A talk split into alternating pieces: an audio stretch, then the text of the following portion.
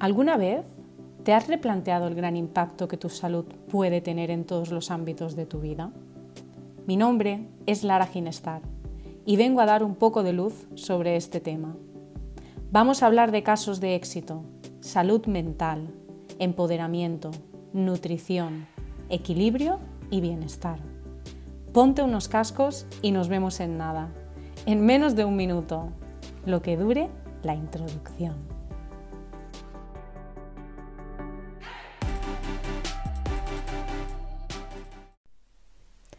Hola a todos y a todas y bienvenidos a un nuevo episodio de mi podcast.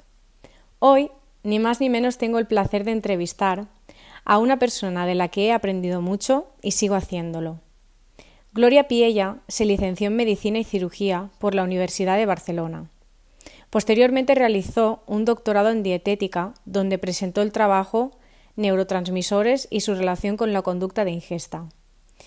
Tiene una larga formación en el campo de la medicina y la nutrición, no dejando nunca de lado a ninguna de las dos, ya que cree firmemente que ambas pueden llegar a sanar si las combinas adecuadamente. Estoy feliz de poder regalaros esta charla junto a ella, de tenerla cerca y de poder seguir aprendiendo a su lado. No me queda mucho más que deciros que disfrutéis de la entrevista y vamos a ello.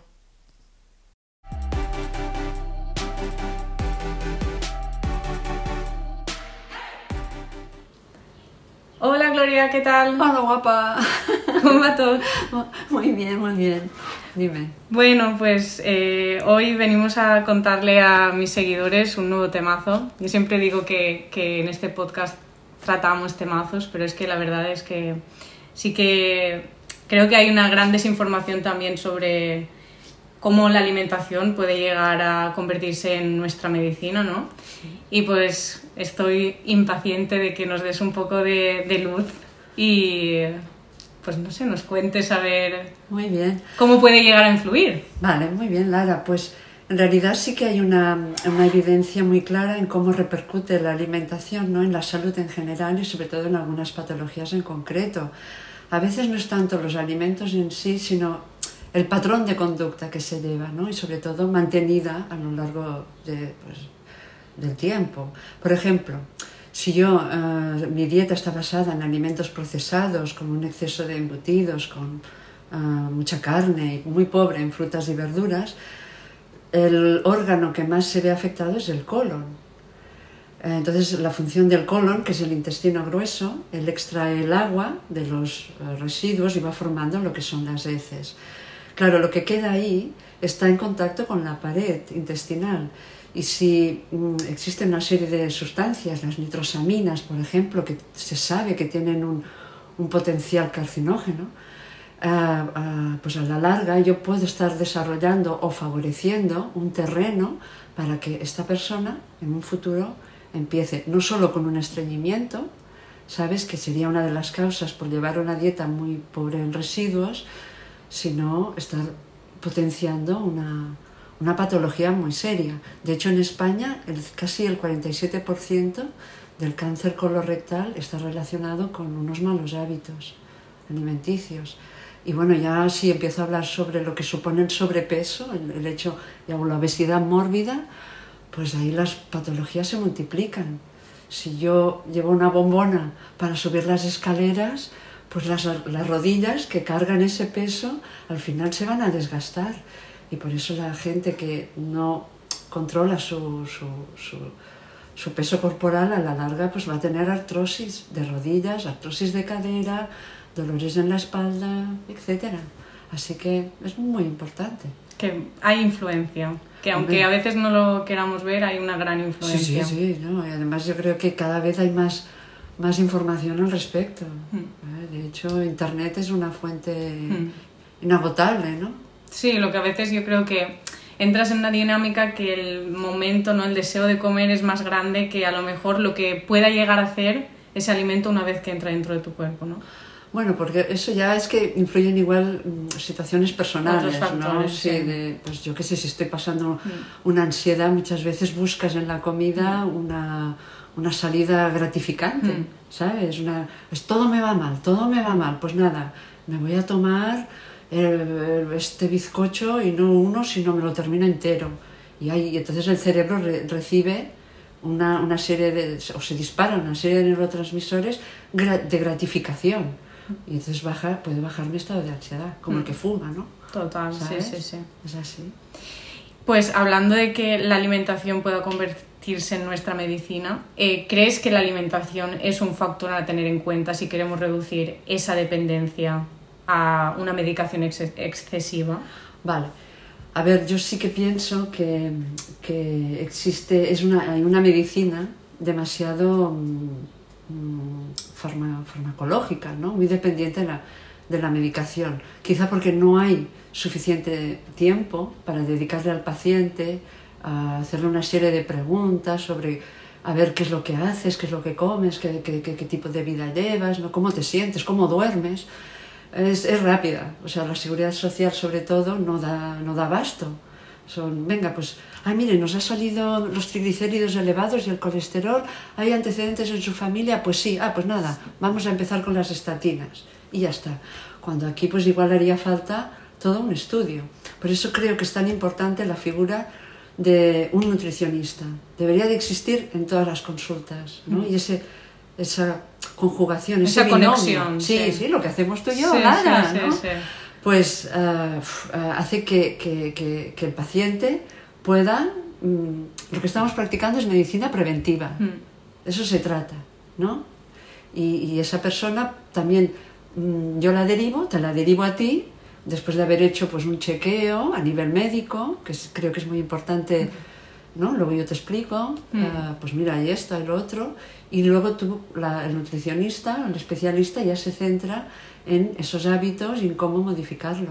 De hecho, cuando estuve trabajando en el Hospital Acuario, aquí, en Beniarbech, eh, el doctor Rem me decía, bueno, Gloria, vamos a sacar toda la medicación y me ponía encima de la mesa todos los medicamentos y hacía ¡wow! todo fuera. Y ahora te entrego este paciente y empieza de cero. Y solo quiero que le des lo que necesita. Por ejemplo, si, claro, si es una persona con hipotiroidismo, pues necesitaremos ese medicamento sí o sí. Pero luego habría que valorar si el medicamento para la tensión o el medicamento antidepresivo o el, que, o el paracetamol que estaba tomando desde que le recetaron años y años, si está justificado ¿no? Y era, así fue cuando, bueno, empecé a, a, ponerlo en práctica, porque me encontré con alguien que, que, que estaba de acuerdo con mi forma de trabajar, poco, sí, sí, ¿no? con mi forma de trabajar. Por eso, es que no estoy en la seguridad social por eso, ¿sabes? O sea, tengo mi consulta privada porque tenía una, una una visión muy particular sobre, la sobre el sistema.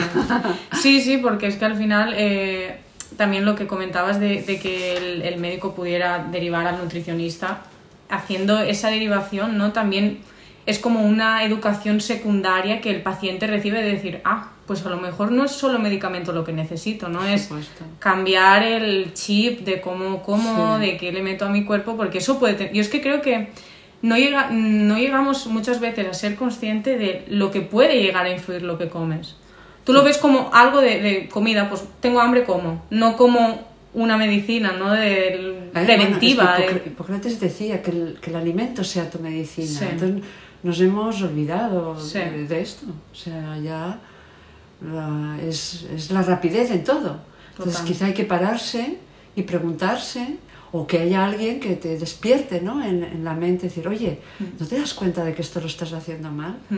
Aunque a veces les digo, es más fácil cambiar de, de, de, religión que de hábitos, ¿no? ¿Sabes? Porque cuando un hábito está instaurado, pues, uy, yo siempre eh, me he tomado mi copita de vino o el carajillo eh, en el desayuno y ¿cómo lo, cómo, lo, ¿cómo lo voy a cambiar? ¿Por qué lo sustituyo? O yo siempre me he reunido con mis amistades, Ana, la cervecita y las, y las papas, ¿no? Pues chica, hay muchas más cosas. Claro. No, y gracias a, a la, al cambio de mentalidad global, la hostelería también está ofreciendo muchas más opciones. Ahora puedes pedir un té de jengibre, hmm. un té de frutos rojos, ¿sabes? Sí, como que ya no está tan mal visto y hay más, más, opciones. Ah, sí, sí. Hombre, que tienen que... Tenemos que movernos todos, ¿no? Y por ejemplo, eh, adentrándonos un poco en ejemplos de enfermedades, si tuvieras, por ejemplo, un paciente que tiene diabetes, ¿Sí? ¿Qué aspectos crees que se podrían corregir a través de cambios en la alimentación? A ver, hay que tener en cuenta de que hay dos tipos de diabetes. La diabetes tipo 1, que es, está genéticamente eh, determinada y depende de la insulina.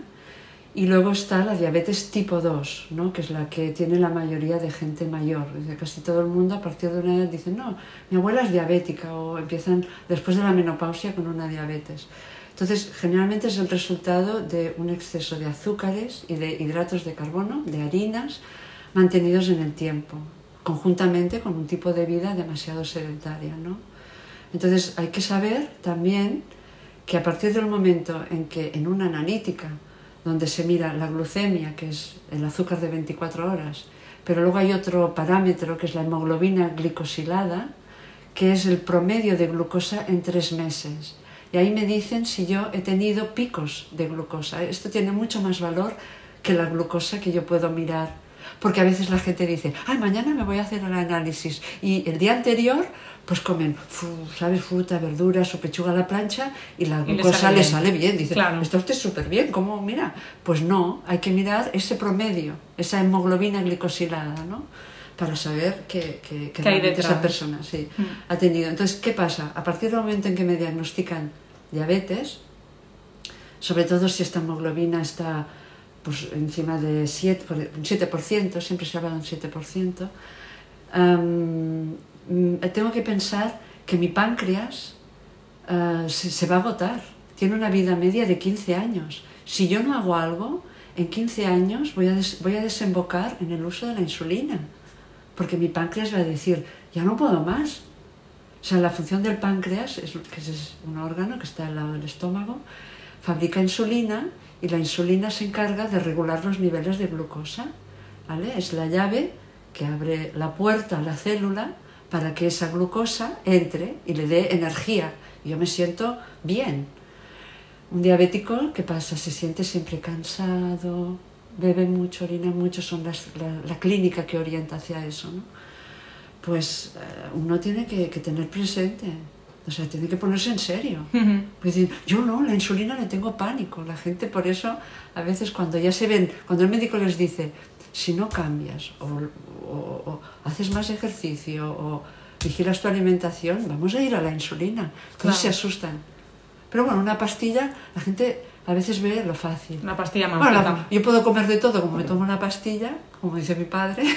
que al final es un parche, ¿no? Total, total, no. Hay que, hay que concienciar, ¿no? De la importancia. Hmm. De cómo puedo cambiar yo la evolución de una enfermedad. Sí, sí, sí. de que se puede, que realmente dependiendo de lo que comas o no, las selecciones que hagas, pues que hay una influencia.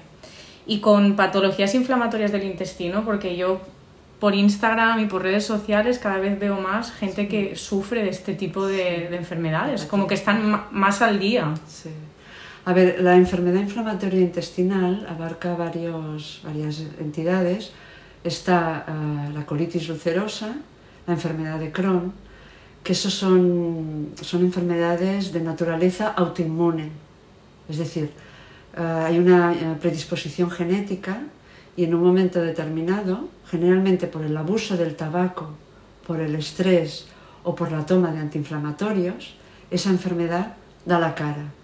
Y ahí se forman, es el propio cuerpo que ataca las células intestinales. Entonces ahí la dieta tiene un papel ah, relativo, pero cada vez se, se le está dando más, más valor. Importante. Sí, por ejemplo, cuando te viene un paciente que le han diagnosticado Crohn, que incluso ha estado hospitalizado porque ahí lo que se hace es un descanso intestinal para que baje la inflamación. Claro, ahí pues yo les aconsejo, lo primero sacar los lácteos. Eso es lo más importante. El tabaco ya se lo sacan, ¿no? Y, y luego se hace una dieta muy baja en residuos, porque generalmente aparece una diarrea.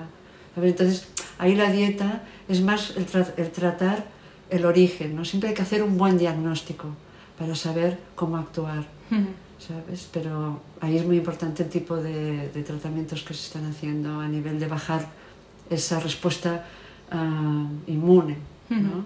Y ahora hay estudios sobre el uso de, de probióticos de ciertas cepas que se, se, está viendo que están relacionados con esa respuesta inflamatoria. Pero luego el colon irritable, mucha gente dice, no, yo tengo colon irritable. Este es una, un trastorno psicosomático, generalmente. Eh, piensa en la gran relación que hay entre sistema nervioso e intestino. Muchísimo. ¿no? Antes de un examen, diarrea. El día antes de un examen, diarrea, dolor de estómago. Entonces, se, se ha puesto ahí en esas personas que tienen esa, esa, ese órgano como más sensible y que continuamente están yendo pues, al médico o necesitan de, de, de alguna, algún tratamiento, se les diagnostica de, de colitis, ay, colitis ulcerosa, perdón, de colon, colon irritable, ¿no? Sí, sí, sí. Irritable, ya lo dice el nombre. Y ahí la dieta es muy importante, Mm. muy importante. Primero tratar los trastornos eh, nerviosos que hay detrás, o sea, con mm, pues, técnicas de gestión del estrés, eh, y, y- y quizá ahí los probióticos intervienen, y ahí contrariamente pues se da una dieta rica en fibra. ¿sabes? Es todo lo contrario que harías con, con un Crohn. ¿Y, y eso por qué exactamente? Ah, bueno, porque ahí la fibra, eh, es que eh, en el colon irritable tienen episodios de diarrea, estreñimiento, ¿no? Van alternando. Pero lo que hace la fibra es regular ese tránsito, ¿sabes? De alguna forma mm, permite, o porque aportas prebióticos, sustancias que van a dar alimento a esas bacterias beneficiosas y que van a beneficiar a la larga eh, al sistema digestivo. ¿no? Es un mundo. No, no, es increíble. Es Yo no, un yo no mundo. puedo dejar de, de estar al día en esto, ¿no? ¿Sabes? Sí. Porque es continuo. Total, total. Y cambiando un poco hacia el, el temazo también de lo que son las dietas milagrosas, ¿no? Porque también es otro factor influyente a la hora de relacionarte con, con la comida, ¿no? ¿Qué dieta sigues? ¿Qué dieta no sigues? Hay tantísimas que te prometen el oro y el moro y No que sí, que a priori puedes a lo mejor mm, perder peso muy rápidamente, pero ¿qué impacto está teniendo eso en, en tu cuerpo? Ay, yo es que lo que hay que, que tener presente es que hay que desconfiar de todo lo que se vende como milagroso y hay que desconfiar de lo que se vende como rápido. Exacto. Eso no, no, eso no tiene La sentido. rapidez. Eso sí, ¿por qué? ¿Por qué hay que ir tan rápido? ¿No? Es como, por ejemplo, la dieta Duncan, que se tuvo su apogeo hace unos años. Mm, Y claro, pierden peso muy rápido porque como se basa solo en dar proteínas, eh, Mm. o sea, un 78, 72% proteínas y el resto vegetales, ¿no? Sí. Entonces, claro, el cuerpo necesita energía y ¿dónde va a sacarla? Pues de la reserva de grasa. Entonces, la pérdida era, es rápida. Yo a veces utilizo pseudoducan, ¿sabes? De- para estimular, porque a veces la persona necesita mm, ver una luz, ¿no? En decir, ostras, necesito perder peso, pero un día, dos máximo. Porque piensa que la, la proteína lleva nitrógeno.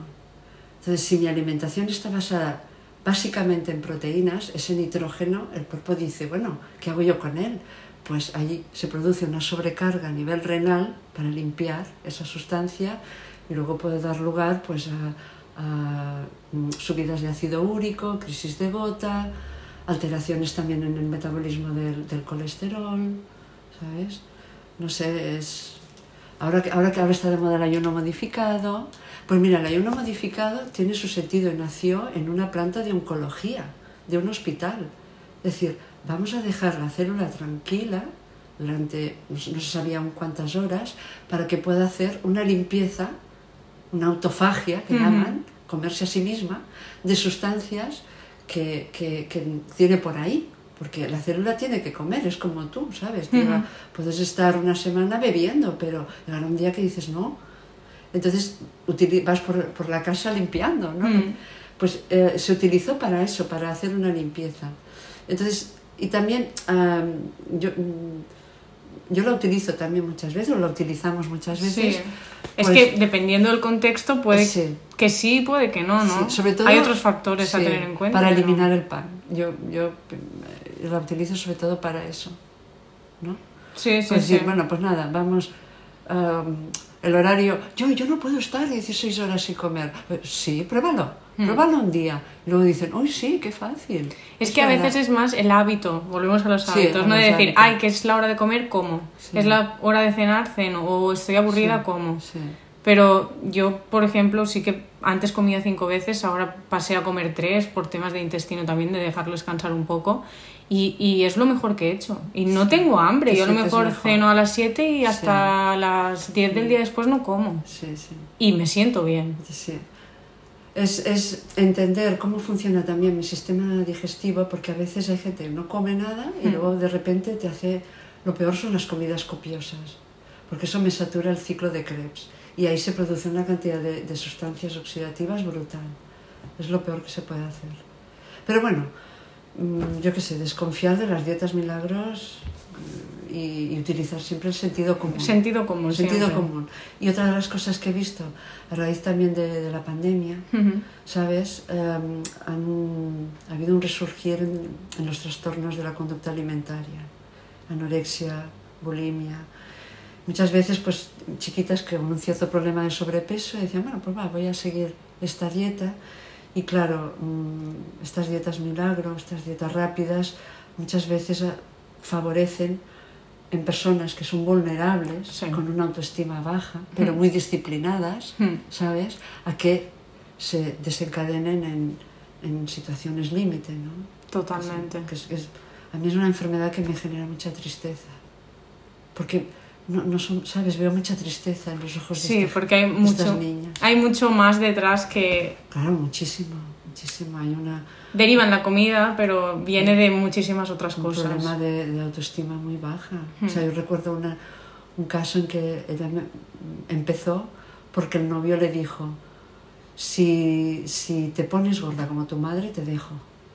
Mira Ojo, imagínate, qué fuerte. ¿sabes? Entonces eh, eh, ella, con tal de, de, Sí, de gustar. de sí. gustar, ¿no? de, de sentirse, Hmm. ¿sabes? Eso es Total. dependencia de otra persona. ¿Cómo alguien puede decir, si un tío te dice esto, dale un bofetón, ¿no? Claro. Sí, pero vienen pues problemas de autoestima, problemas también de pensar que por no estar delgada no eres atractiva o no eres Nadie sexy. me va a mirar, Exacto. sí, no, no voy a tener uh, éxito. El éxito, Hay tantísimo detrás. sí, basada en el envase, Sí. ¿No? Cuando en realidad Sí. lo que hay que mirar es el sí, contenido. total. ¿no? Al final el envase a la larga se perderá. Sí, pero sí, sí. El contenido. es- Perdura. Exacto. Perdura y, y se, y se enriquece, ¿sabes? Exacto. La experiencia es, es cuando ves la mirada de una, de una persona de cierta edad y que, ¿sabes? Con esos conocimientos, ¡guau! Eso es increíble. Es muy guay, sí, sí, sí. Lo que nos educan al revés, a mirar otro tipo de cosas. Pero bueno, y hablando un poco del tema de los complementos alimenticios, que también van un poco ligada a métodos milagro. ¿qué opinión tienes sobre ellos y qué impacto crees que puede tener en alguien que los consuma? A ver, eh, los complementos alimenticios, lo mismo que la industria farmacológica, han visto ahí un mercado tremendo, ¿sabes? Y, y claro, ahí, ahí pues interesa ganar dinero a, a toda costa. Entonces, eh, los complementos alimenticios, estoy a favor de ellos, pero solo y cuando se justifique su uso y no como un sustituto de una dieta equilibrada. Entonces, por eso es muy imprescindible el buen asesoramiento por parte de un profesional, ¿no? que, te, que, que estudie tu caso, que, que, te diga, pues tú como nutricionista, pues vamos a, a pedir una analítica para saber ¿no? también si hay algún déficit y el médico pueda aconsejarte en eso y tú terminar de cubrir ¿no? con la alimentación esos, esos déficits. Mm, a que ver, sea un complemento de verdad. es un complemento, exacto. Que Como tenga la- una base. exacto. Que tenga una base. No porque sí, o Sí. porque mi, mi amiga se está tomando la L-glutamina y porque va súper bien para... el- Hmm. Sobre todo en el mundo del deporte. ¿eh? Yo ahí me pierdo, de verdad, yo me pierdo, porque la gente, pues, eh, con, con tal de rendir, y, y sí y sí que es verdad que está justificado. A veces cuando vienen deportistas y te dicen, no, yo me siento muy cansado, ¿no? Pues eh, el deporte con moderación es antioxidante, pero en exceso es prooxidativo. Produce muchas sustancias oxidantes. Entonces ahí sí que está justificado dar un suplemento vitamínico antes del deporte. Ya. ¿vale? Y después, cuando terminas, pues igual eh, tu aporte de minerales o las, los aminoácidos, ¿no? Para la recuperación. Recuperar. Luego también la gente de cierta edad, sí que está, o sea, esto es, evidente, de que les ayuda mucho en, en- en el proceso de, de envejecimiento, ¿no? Podem- podemos controlar o permitir que esa persona tenga un envejecimiento y sentirse con energía Ya. Porque por la- el, el proceso fisiológico pues hay una serie de, de- de cambios. Por ejemplo, el estómago deja de, de segregar ácido clorhídrico, que es necesario para la absorción del hierro y de la vitamina B12. La vitamina B12 yo la necesito para el cerebro, es, es importantísima para evitar un deterioro cognitivo. ¿Sabes? Entonces, ah, ahí es súper importante. Claro que sí dependiendo del contexto y Sí, el momento, to- pues sí que puede ser. Sí, sí, pero siempre con, necesario. con una base, un análisis, un buen cuestionario. Sí, acompañado de alguien que sabe, ¿no? Siempre, siempre, siempre. Pues sí, sí, totalmente. Y bueno, Gloria, llegando ya un poco al final de la entrevista, a todos aquellos que nos escuchan, que, ¿qué primer paso les recomendarías que podrían dar para empezar a contemplar la alimentación como una herramienta que puede ayudar a curarnos a, sobre al enfrentarnos O a ciertas a prevenir, patologías? ¿no? sí. Sí, la prevención, porque esa es la, Prevención, la palabra sí. importante. Yo siempre digo, aprender a comprar. O sea, desde el momento en que hacemos la lista de la compra, ya estamos sentando las bases de la dieta que vamos a seguir durante varios días. No, pues dice, no vayas a comprar con apetito. Porque entonces, oye, ves unas magdalenas y van a- al carro. Entonces es comprar bien, comprar bien. Entonces, de forma general, más allá de, leer- de ver las etiquetas, porque yo veo ahora mucha gente ¿no? que va con el móvil y, y se pasa no sé cuánto rato leyendo la etiqueta y digo, ay señor, qué fa, ¿no? Oye, Bueno, al final es también a lo mejor intriga, ¿no? De no, ver qué comen. yo sé que hay muchas aplicaciones que te Sí. enseñan, bueno, yo lo desconozco, ¿no? Pero bueno, lo básico, o sea, decantarse por los alimentos frescos que van a ser, sobre todo, producto de temporada y de proximidad. Ahí no hay error. No, No hay etiqueta que no, no, leer. no hay etiqueta, pues es lo que hay. Bueno, sí, si te dicen ah, que viene de, de Perú, Bueno, o, ¿sabes? O, o otro aguacate de, sí. de vi- no sé, una anfana, la verdad. Sí, no sé, no sé dónde, pero que sí, que Bueno, ya sabes que si viene de Perú, ha venido en un barco, Claro. igual lo han cogido en un estado, ¿sabes? Recién arrancado y ha hecho el proceso de maduración en el trayecto. Si es de proximidad, pues Eso, mejor. es que no. Claro, Eso no, eso no ha ocurrido y siempre se pierden claro. mm, vitaminas, en este caso. Pues, por ejemplo, comprar lo que decía antes, ¿no? Las materias primas para luego- yo luego elaborar la comida en casa. Verduras, frutas, ajo y cebolla que no deben de fallar, cereales integrales, siempre integral, siempre. Legumbres, frutos secos. Los frutos secos me van a permitir evitar el picoteo, ¿no? Para no irme a buscar ah, una galleta con Sí, chocolate, no sí, sí, sí. Eh, luego ya las proteínas pues de pescado, huevos, carne, carne de calidad y el aceite de oliva virgen extra, este no puede fallar. Y sobre todo evitar los ultraprocesados. Total. Sea, hay que... No, no están... Yo no tengo tiempo para cocinar. De hecho no sé cocinar. Eres tú la que les explica recetas. Yo voy ahí intentándolo. Sí, yo, yo digo, ay, Lara el otro día me explicó una, una base de pizza con cada no sé, Sí. ¿sabes? Que luego yo, yo copio de ti, ¿sabes? Claro, Y a yo- ver, pero yo también me inspiro en otra gente realmente, Claro, claro, ¿sabes? sí, sí, es- Al final es una rueda, una retroalimentación y vamos ver, aprendiendo. Sí, ay, mira, esto lo que dice esta persona tiene mucho sentido. Hmm. Pues a veces me dice, no tengo tiempo, pero sí que tienes tiempo de abrirte, por ejemplo, medio aguacate, ponerle aceite de oliva y limón, ah, hacerte una tortilla de perejil, ah, abrirte una lata de caballa, por ejemplo, si es en, en tarro de cristal Ujú, mejor, ¿no? sí. Y ahí tengo un poco de todo. ¿Qué me falta? Algo rojo. Pues eh, zanahoria, Oh, tomate, tomate, ahora ahora, que- que... es la época. Sí, Y, y, y eso se hace en cinco minutos casi. claro. ¿Sabes? Y, y tengo pues una comida completa. Es buscar opciones. Sí, buscar opciones. sí. Buscar opciones y al final ya no... No hay que complicarse la vida porque digo yo, la gente dice, ay, tú cocinas. Yo no cocino, yo cocino muy básico. Lo que dentro de esos básicos pues hay opciones nutritivas y para mí buenas. Yo Sí, las sí. disfruto. Entonces sí. es más cómo lo combinas que cómo te lo comes también. Bueno, tengo suerte que mi compañero es un gran cocinero y además sabe un montón y le encanta comer muy sano, muy sano. Eso es una Y suerte. entonces yo cuando llego y, y, uh, ay, porque es inglés, ¿no? Entonces utiliza el curry, ¿no? Ah. Y igual pues hacemos para dos o tres días con tofu y, y digo, ay, qué suerte que tengo, qué suerte que tengo. Total, y yo justo estos días que pues llegaba al trabajo y cogía el tupper directamente, digo, ¿hay acto más grande de amor que alguien te haga la, la comida? No, es el, es el mayor, para Porque mí es el mayor. Y yo, cuando veo que mi madre me ha hecho el tupper o mi abuela, sí. digo, esto han empleado su tiempo cocinándolo, haciéndolo, digo, qué, jo, qué guay. Pensando en ti, sí, sí. Qué bonito. Qué bonito, sí, sí, qué guay. Pues nada, Gloria, muchísimas gracias por haber accedido a, a charlar sobre este tema y por haber, por estar formando parte de este pequeño proyecto. Sí. Y pues no sé, dinos dónde te. Creo que eh, a través de redes sociales no te podemos encontrar, no, pero. clásica, yo no tengo. Tu consulta, si quieres decirnos. No, nada, yo, yo trabajo con Lara, mi idea es que, que, que, esté más conmigo porque creo que, de verdad, eres una persona mmm, con un, un, sentido del trabajo y, de, ¿no? y, que, y con ganas de aprender y muy abierta y que utilizas eso, el sentido común sentido común. Qué guay, pues bueno. Lo dicho, muchísimas gracias y nos vemos. un besito. A la fuerza.